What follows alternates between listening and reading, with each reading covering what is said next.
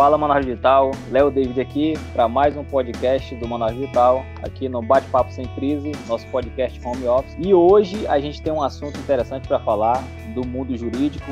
O tema é como ficam as questões jurídicas com a crise. E hoje a gente tem uma convidada muito especial representando a assessoria jurídica em Legal, é a Juliana Fonseca. Ela vai se apresentar daqui a pouco. E logo mais também os dois se apresentam na sequência. Vamos lá, Juliana, bem-vinda e pode se apresentar. Oi, Léo, oi, pessoal. Então, eu sou a Juliana, é, eu sou advogada e consultora da Inlegal. E a Inlegal é uma consultoria que presta serviços jurídicos com foco nas empresas inovadoras. O nosso maior objetivo é ajudar essas empresas a crescerem com segurança, segurança jurídica de forma simples e descomplicada. E hoje a gente vai falar um pouco sobre essa crise sem precedente, né, do coronavírus. É isso aí, Manaus Digital. Quem fala aqui é Glaucia Campos para mais um podcast. Muito feliz de estar aqui indo pro. Acho que eu já perdi a conta, mas começando um processo muito interessante de conversar com as nossas assessorias e consultorias que fazem um papel importantíssimo dentro do nosso ecossistema e ansiosa aí para trocar um papo com a ajuda em Legal. E aí, pessoal, João Carlos aqui. Muito bom estar mais uma vez com vocês. E hoje a gente vai estar tratando um assunto que está em pauta nos últimos tempos, né? E é de interesse de todo mundo, tanto dos empreendedores quanto dos empregados, né? A gente quer tratar assim, como é que fica essa questão contratual uh, com, com a crise do corona e as demissões estão acontecendo, corte de contrato, não só entre empresas, né, mas também entre empresas e os funcionários. Ju, você pode dar uma pincelada para a gente nisso daí? Como é que fica essa situação? Pode demitir? Pode reduzir? Como é que, tá, como é que o pessoal está tratando isso nesses dias? Então, surgiram várias medidas é, provisórias para tratar sobre essas questões trabalhistas e a que está mais em voga é a medida provisória 936, uh, que ela trata sobre o programa emergencial de manutenção de emprego e da renda. Então, o objetivo é esse: é, em meio à crise, a contornar a questão trabalhista, mantendo os empregos, né? Se a MP trouxe a possibilidade da redução da jornada de trabalho e proporcionalmente a redução dos salários e também a possibilidade da suspensão do contrato de trabalho. E, e, e Ju, a gente sabe que está tendo toda uma proteção né, para os empregos se, se manterem, né, senão a gente vai ter uma crise, acho que bem pior do que a gente já está começando a viver. A gente sabe que os números aí da economia começaram a sofrer muito com isso, não é de agora, desde a, de quando a China anunciou o vírus, a gente sopra aqui a economia, mas é, eu tenho, eu acho que, que a gente abre um bate-papo bem legal e, e, de pensar também assim, a, nós manauaras, amazonenses, nós vivemos aqui num, num, grande distrito industrial que, que move muito da nossa economia. E eu não sei como tá, não sei também se tu consegue é, falar para gente, porque eu acho que muito dessas leis elas vão dar suporte para as nossas indústrias não demitirem em massa, né? Porque acaba sendo é, a nossa indústria, a gente tem que ver, a gente está lutando aqui para desenvolver uma economia digital, mas a nossa indústria ainda é, responde por grande parcela da nossa economia. Tu, tu tem notado algum movimento nesse sentido, das nossas indústrias começarem é, se usarem muito desse MP, tu acha que isso é um caminho que vai acontecer naturalmente? As, as indústrias vão utilizar MP muito mais esses acordos trabalhistas? Ah, eu acredito que sim, porque essa é uma medida justamente para as empresas não demitirem. Até porque as empresas que fazem a. Se, se fa, fazem a suspensão do contrato ou a redução da jornada mediante a, a MP 936, ela não pode demitir, né? Ou seja, o trabalhador ele vai ter uma garantia no emprego pelo, numa, é, pelo tempo igual ao contrato que foi acordado. Então, se ele tiver a suspensão do emprego dele por 30 dias, quando ele voltar após a crise, ele vai ter mais 30 dias de estabilidade no emprego. Certo, então praticamente dobra o tempo, né? Se eu faço um acordo, por exemplo, de reduzir a jornada por dois meses, eu tenho que garantir depois desses dois meses mais dois meses, é isso? Isso, porque a redução de jornada ela pode ser até 90 dias né? E já a suspensão do contrato, ela pode ser até 60 dias, ou seja, vai ser 60 mais 60. Quando o empregado, o empregado voltar, ele vai ter essa garantia de emprego de mais 60 dias, se for suspensão, e se for redução, ele vai ter a garantia de emprego por 90 dias ainda. Então, dura, durante esse período, o, a empresa não vai poder demitir. Se demitir, ela vai ter que arcar com, com os encargos trabalhistas e indenização. Aí a gente, aí a gente tem esse cenário que a gente tem as nossas garantias de, de não demissão nesse momento. A, a gente viu também umas regrinhas que apareceu muito na mídia sobre os valores de salário e o quanto a gente pode acordar, né? Eu não sei de cabeça quanto ficou esses valores, mas a gente viu é, que os, os valores muito altos de salários eles têm um acordo específico, né? Como se fosse especial. E, e às vezes, assim, é muito mais uma dúvida um questionamento se, se esse modo, eu sei que também quem ganha até um teto não pode diminuir muito, né? Tem todas essas questões, mas isso é muito um pensamento meu, talvez às vezes nem pode entrar até num questionamento político. Mas nesse momento, às vezes, os, uma, os salários mais altos, né, eles não podem também sofrer, né, tanto com esse, com esse impacto. E, e, a medida provisória previu isso também, né, Jo? Assim, ela, ela determinou Sim. isso dos salários altos, eu estou falando assim. Isso, é, é, tem duas questões aí. Primeiro, que esses acordos eles podem ser realizados é, entre a empresa e o funcionário, desde que o, o desde que seja feito por convenção, né, ou acordo coletivo de trabalho devido a uma medida, uma medida liminar que saiu essa semana. E aí, o, o, o valor é até três salários mínimos. Você pode fazer normalmente o acordo com o funcionário. E quem vai pagar esses benefícios vai ser o Ministério da Economia. Entendeu? E a base de cálculo para esses pagamentos do benefício emergencial é feita pelo seguro-desemprego. Então, o teto, o limite vai ser pelo o cálculo do seguro-desemprego. Entendeu? A gente tem uma tabelinha que o pessoal pode até seguir a gente da Inlegal no, no Instagram, é in.legal, né? E a gente tem lá também um PDF que ele fala sobre cada tipo de reajuste, né? Porque a gente tem é, vários critérios para poder utilizar essa medida. Por exemplo, a redução é, de 25%, 50% e 70%.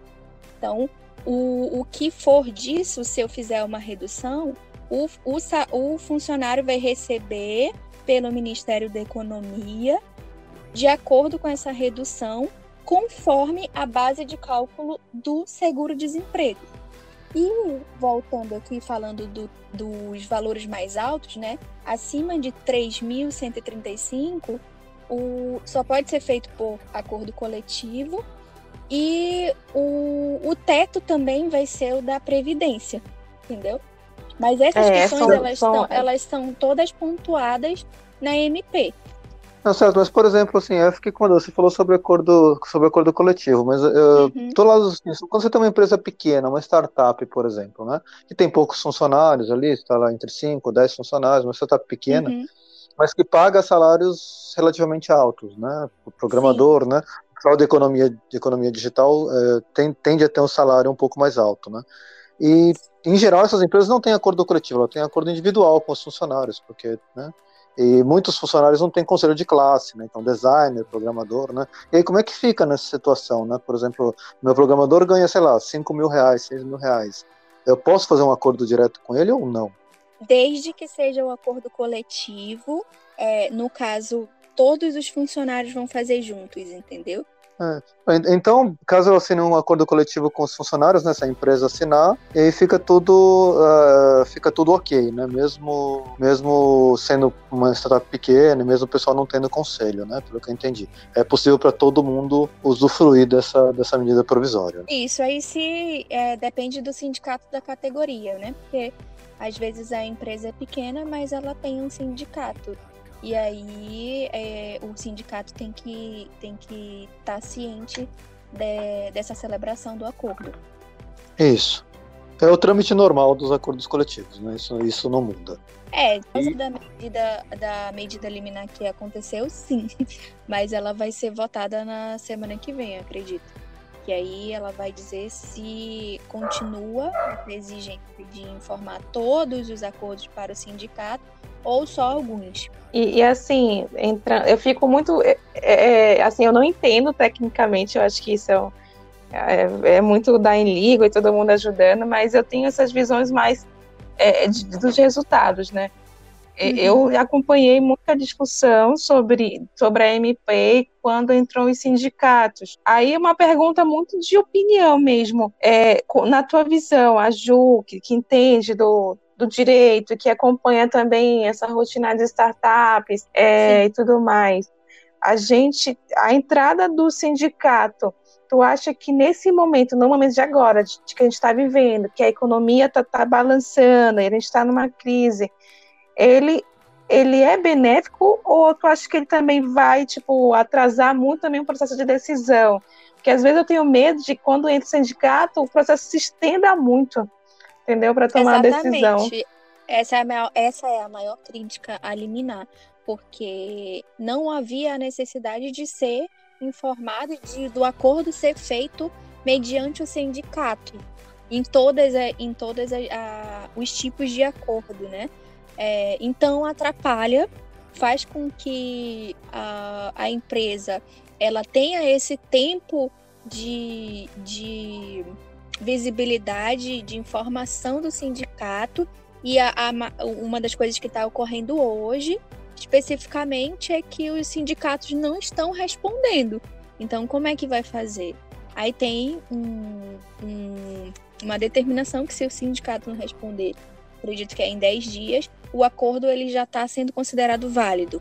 É, no final, das, o, o que acaba acontecendo é que a empresa pode, pode simplesmente escolher não correr o trâmite todo e, ah, em vez de suspender, eu vou demitir de uma vez para não correr o risco, né? Então, a, essa medida do sindicato que acaba protegendo a classe trabalhadora pode, pode virar, né? Pode ter um outro lado e pode acabar incentivando a demissão prematura aí. E o pessoal Isso. vai acabar não usufruindo da MP. Ah, você, aí o que, que é o, o foco é no benefício mesmo, porque a, a empresa que ela, se ela for demitir, ela tem que pagar todos os encargos. Então, ela vai ter que ter um, um valor, despender um valor alto, né? Porque a demissão, ela gera um valor alto. Mas se ela optar em fazer a suspensão do contrato, quem vai pagar o salário conforme a base do seguro-desemprego é o Ministério da Economia. Então, ela não vai estar tá tendo esse gasto durante o período que o contrato for vigente. Certo, assim, é, parece que é uma coisa muito benéfica, acho que faz todo sentido para a empresa, mas o, realmente o, a entrada do sindicato gera um trâmite, sim, parece que desnecessário. Né? Mas é, vamos ver o que, que vai acontecer por aí. A, né? a decisão da, da liminar, né? Vai, nos próximos dias vai, vai sair essa decisão. Perguntar um pouco agora sobre como que a Illegal está operando dentro dessa crise em relação a questionamentos, esclarecimentos de dúvidas, se está havendo muito isso do lado de vocês com assessoria, se aumentou a demanda em questão de dúvidas sobre contratações, vigência de contrato, é, defesa trabalhista, questão de rescisão, de orientação sobre a abertura de empresa, porque eu já estou vendo algumas pessoas reclamando da demora, que, que já era um pouco demorada, já, e agora que está ficando mais demorado ainda por conta de alguns. É, tá tudo, é, já era difícil tu ir presencialmente, aí tem um sistema que tu consegue fazer muita coisa online, mas agora está totalmente é, online, é, vocês estão tendo algum, é, tipo, algum pedido, é, de, tanto de startups quanto de empreendedores, de MEIs etc? Então, tudo está muito lento, né? Pela redução das pessoas que estão traba trabalhando, né? E, mas em relação as questões de, dos nossos serviços, a gente tem os dois lados. Né? As startups ou as empresas que elas estão passando dificuldade e que realmente elas estão precisando de assessoria e consultoria no sentido de do que eu vou fazer para minimizar é, essa, esses prejuízos, mas também tem as startups que estão aproveitando o momento para crescer. E aí essas startups elas é, estão fazendo os trâmites como se a crise não estivesse ocorrendo. Mas a gente está sim passando ah, tá. sobre essa lentidão como em todos os serviços. Fazendo tudo online, uh, por meio de e-mail, de conferências, tudo online. Entendi. É, dentro dessa questão que você falou das startups agora, das empresas que estão conseguindo se desenrolar e tal, tu acha que isso é devido a um pouco menos burocrático eles conseguirem atuar sem pensar muito nesse lado jurídico? É, o que tu acha dessa questão de por que, que as empresas elas dão uma travada maior e as startups conseguem desenrolar de uma forma mais rápida? Até por questões também de, dessa questão de contratação, porque é, é, é bem claro que existem muitas startups que ainda não têm o, o time todo, é, vamos dizer assim, é, ajustado dentro da, do jurídico, né? Tipo, ah, pode ser feito durante o meu, meu time, durante um período X, um, um acordo de parceria que não, é, no, nesse momento agora, querendo ou não, acho que é, é uma opção mais viável, sendo que ninguém tem dinheiro para pagar nada. O que, que, tu acha em relação a em isso? Em relação às startups, é, essas questões ah, contratuais e instrumentais né, de documentos não muda muito, porque sempre existiu a possibilidade de, no lugar de fazer uma contratação mais formal, fazer uma parceria. Então, não é essa questão que faz com que, é, na minha visão, na nossa visão, o, algumas empresas estarem crescendo. Ah, o meu entendimento é que elas realmente estão aproveitando, é, fazendo aproveitando os furos e as necessidades do mercado, né? Então, a maioria das startups, elas que, que estão é, em crescimento, elas, elas estão pivotando. Então, elas estão colocando outros produtos, outros serviços para para conseguir entregar para a demanda. Sim, é, mas dentro dessa, dessa questão que eu coloquei, é tipo assim, eu estou meio que fazendo uma comparação uhum. em relação a uma empresa normal, Sim. entendeu? Tipo, uma empresa grande que ela não tem uma possibilidade de fazer isso. Tipo, ah, beleza, meus, meus funcionários agora vão ser tudo na base da parceria, depois a gente vê como é que desenrola isso lá na frente, entendeu? É mais ou menos essa comparação que eu estou fazendo, que é a, a startup de forma ágil, ela consegue é, não, mas é isso aí continuar operando durante a ela não importa qual que é a modalidade dela, né? A empresa, se ela tem contrato de trabalho, ela não pode só porque ela é uma startup mudar para um contrato de parceria. Né? Se ela não tinha Sim. formalidade e agora ela vai fazer um contrato de parceria, independe, independe da, da crise. Sim.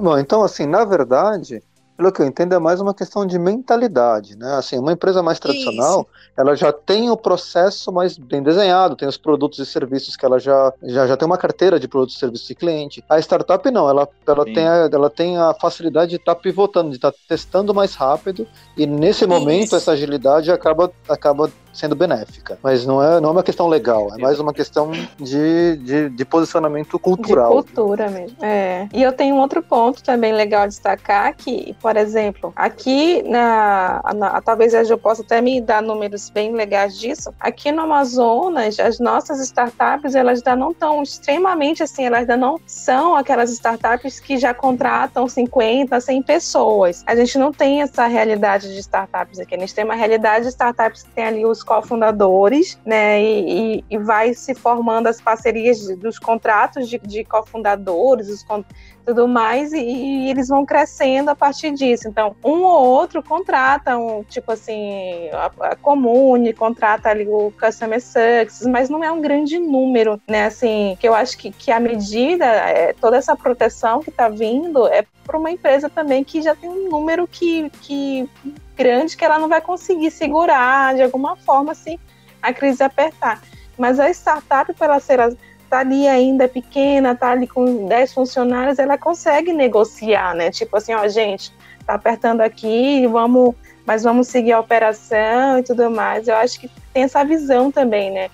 Por exemplo, hoje em dia eu vejo que nessa situação, é, as, a RD Station, que já tem ali 400 funcionários lá no, lá no sul, aí ela deve estar tá pensando em como manter, com certeza. E a gente tem esses, esses níveis, né, de, de como que as startups estão a nível também de contratações. Isso.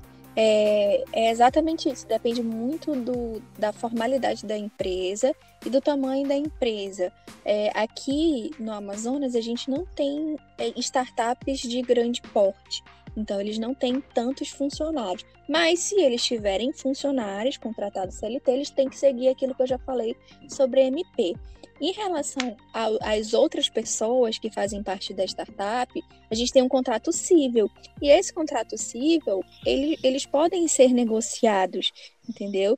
É, tendo em vista que a realidade econômica da empresa mudou, e mas ele é feito extrajudicialmente é uma coisa mais, mais leve é entre as partes, né? O, o, o Estado não precisa intervir nisso. E um exemplo de, de uma startup que eu realmente vi um e-mail, chegou um e-mail para mim, é a Rock Content, que ela teve que demitir realmente 20% dos funcionários deles. E eles já são uma empresa é, multinacional e, e, e teve esse impacto financeiro para eles. É, que você imagina, né? A Rock Content trabalha com conteúdo digital e tudo mais. Aí, aí a gente imagina que dentro de uma empresa começa o corte de verbas, aí da onde que vai cortar primeiro? Corta lá da propaganda. É complicado mesmo as visões, né? A gente começa a ver que é, é uma teia, né? Um vai puxando o outro, a grande indústria não não compra da startup, a grande empresa não aí vai puxando um do outro. E eu acho que a gente tem que ver mesmo essa situação é, é bem é uma teia, uma teia de Sim. um efeito dominó. É, inclusive o, pró, o próprio eu vi uma notícia sobre a Maximília que ela demitiu, acho que foi 167 funcionários, entendeu?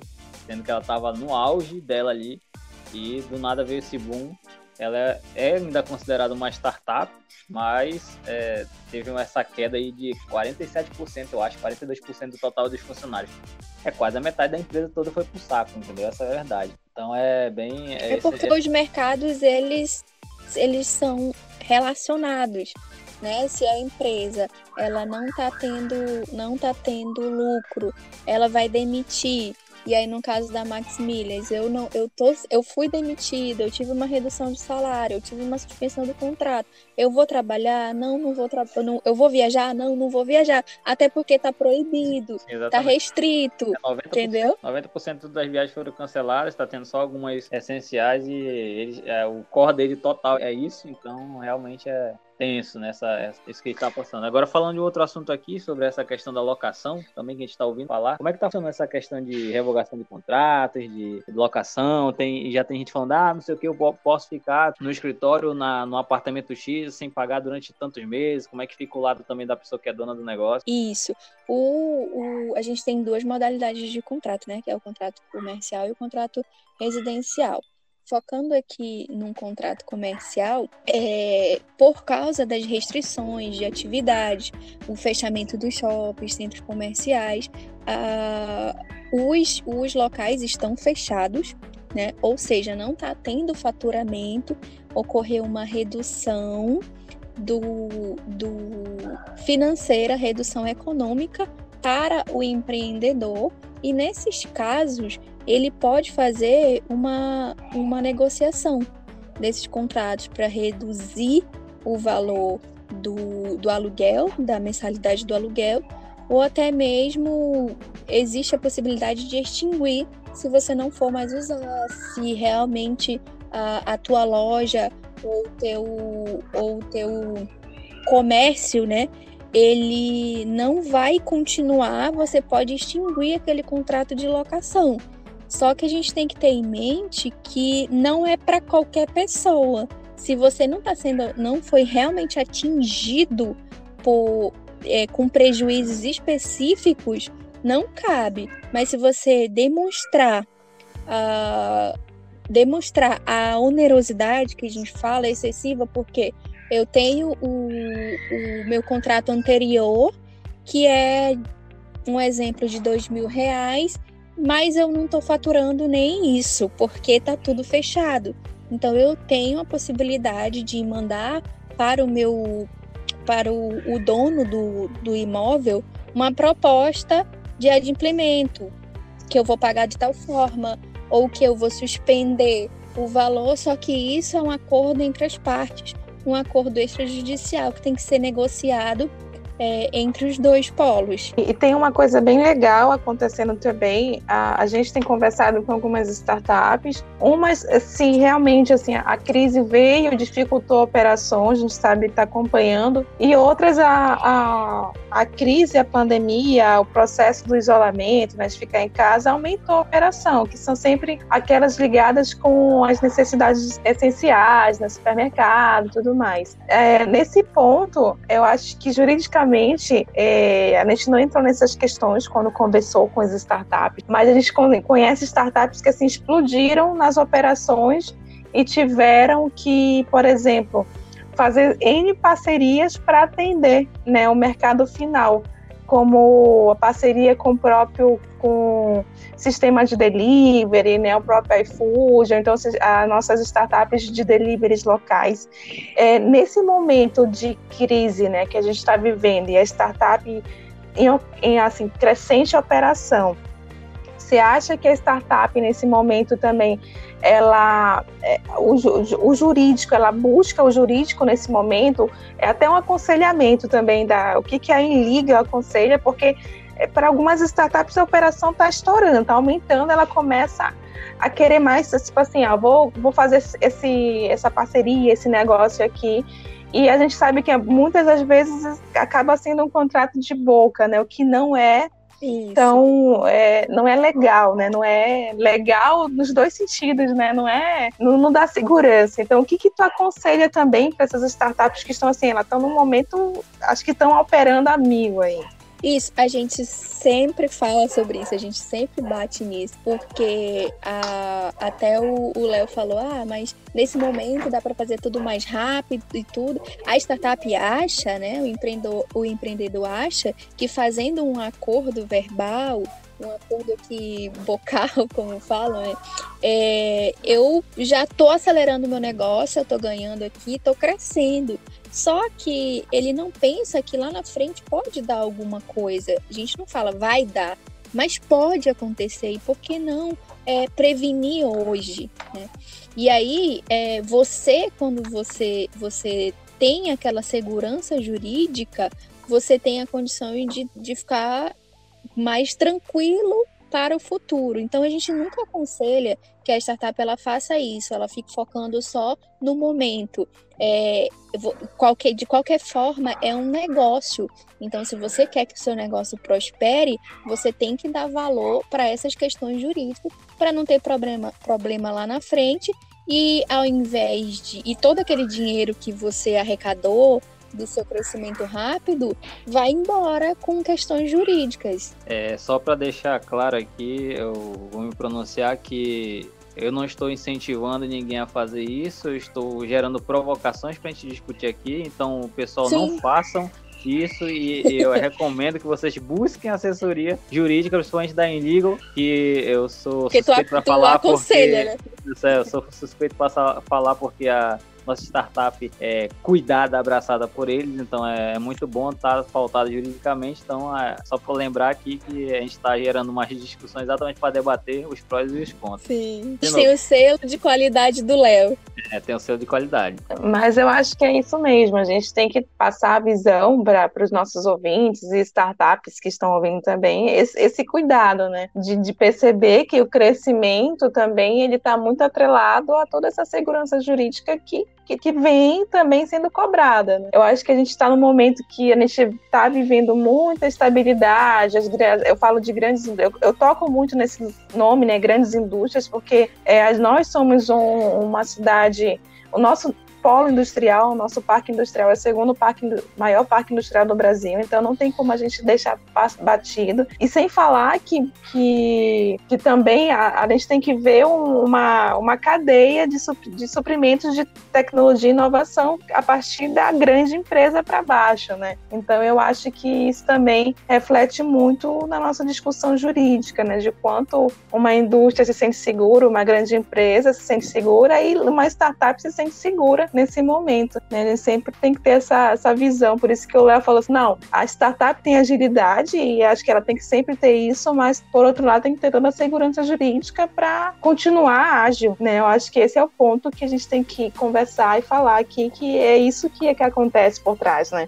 A assessoria jurídica de hoje, entendendo todo esse processo de inovação, agilidade, startups, é, negócios digitais, ela faz todo o, teu, o arcabouço jurídico para que aquele negócio continue ágil no mercado, continue oferecendo serviços de maneira rápida, de maneira com muita qualidade, com muita rapidez, sem aqui atrás perder toda a segurança de estar tá fechando uma parceria, né, no caso. Então, eu queria mudar um pouco aqui, talvez entrar nesse nosso último assunto, que é, a gente está num momento de transformação digital muito grande, né? A gente tem falado com algumas startups e todo mundo sentindo isso, né? Os empresários estão todo mundo indo para home office e todo mundo comprando online.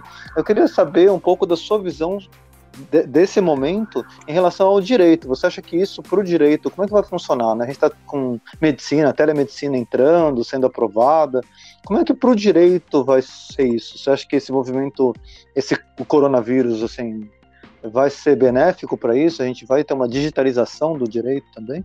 Eu sou suspeita para falar sobre a digitalização do direito, porque é, eu faço isso há muito tempo.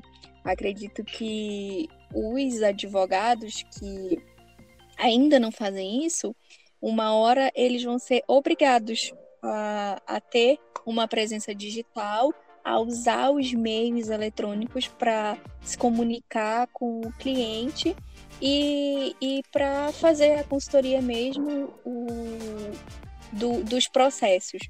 É, no caso, vou dar um exemplo da Illegal e do meu escritório uh, de direito consumidor imobiliário. A gente, desde o início, uh, já usa os meios digitais a gente assina contratos por assinatura eletrônica, a gente atende o cliente, às vezes eu só conheço o cliente se a gente tiver na audiência, porque eles me contratam tudo online. Então, por isso que eu falo que eu sou suspeita para dizer que ah, não tem que ser assim. Não, eu até é, entendo, assim. A minha visão eu acho que a gente, né, todo mundo aqui nesse grupo, é um grupo que é muito digitalizado, né? A gente, assim, a gente consome Isso. serviços digitais há anos, né? Eu, pelo menos, há muitos anos. Assim, nem, nem sei quantos anos. É. Mas, enfim, é, a maior parte, a gente sabe que direito Mas, é uma assim, área... Eu... Direito é uma área muito tradicional, né? Assim, a maior parte dos advogados que eu conheço, pelo menos, é muito tradicional. Como educação é também, né? Educação, a gente está vendo uma transformação na educação hoje. Aí, todo mundo correndo atrás do Google Classroom, ou Moodle, ou outros sistemas implantando, porque precisa. E direito, assim, eu, a pergunta foi mais nesse sentido, né? O, o, os 99,9% dos advogados que, né, que não estão, né, não estavam olhando para isso.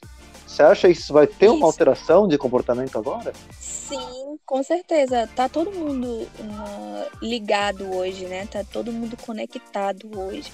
E para o advogado ele continuar trabalhando, ele vai precisar fazer essa transformação digital.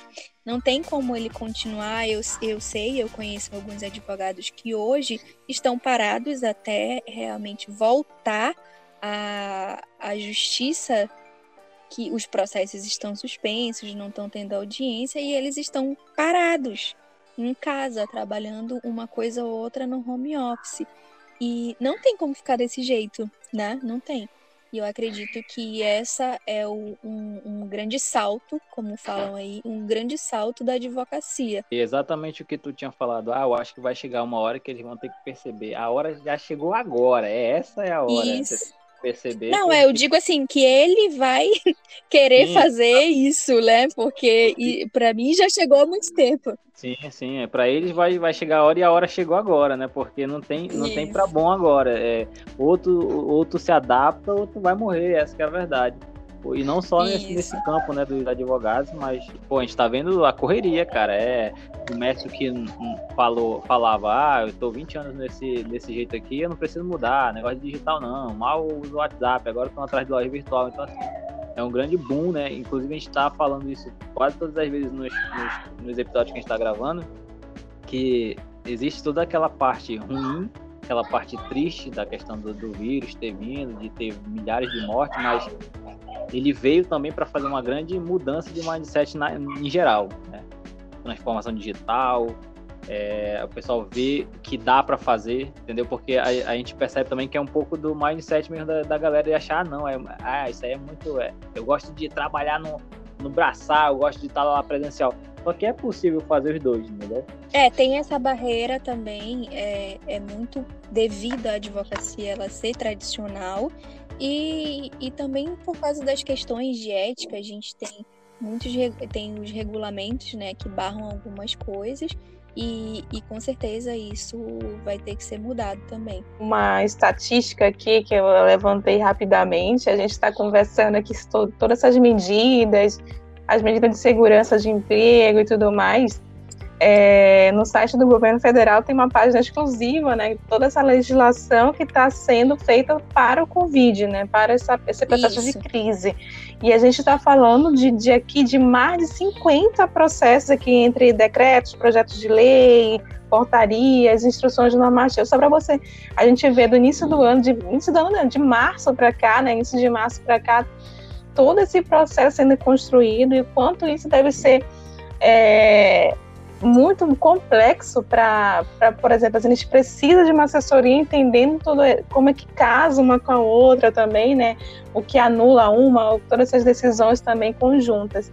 Então, para a gente ter noção do quanto complexo essa, essa situação jurídica que a gente vive aqui, né? Todo dia surge uma MP, né? Tem até um meme que só não teve sábado e domingo e sexta-feira porque o estagiário ficou doente.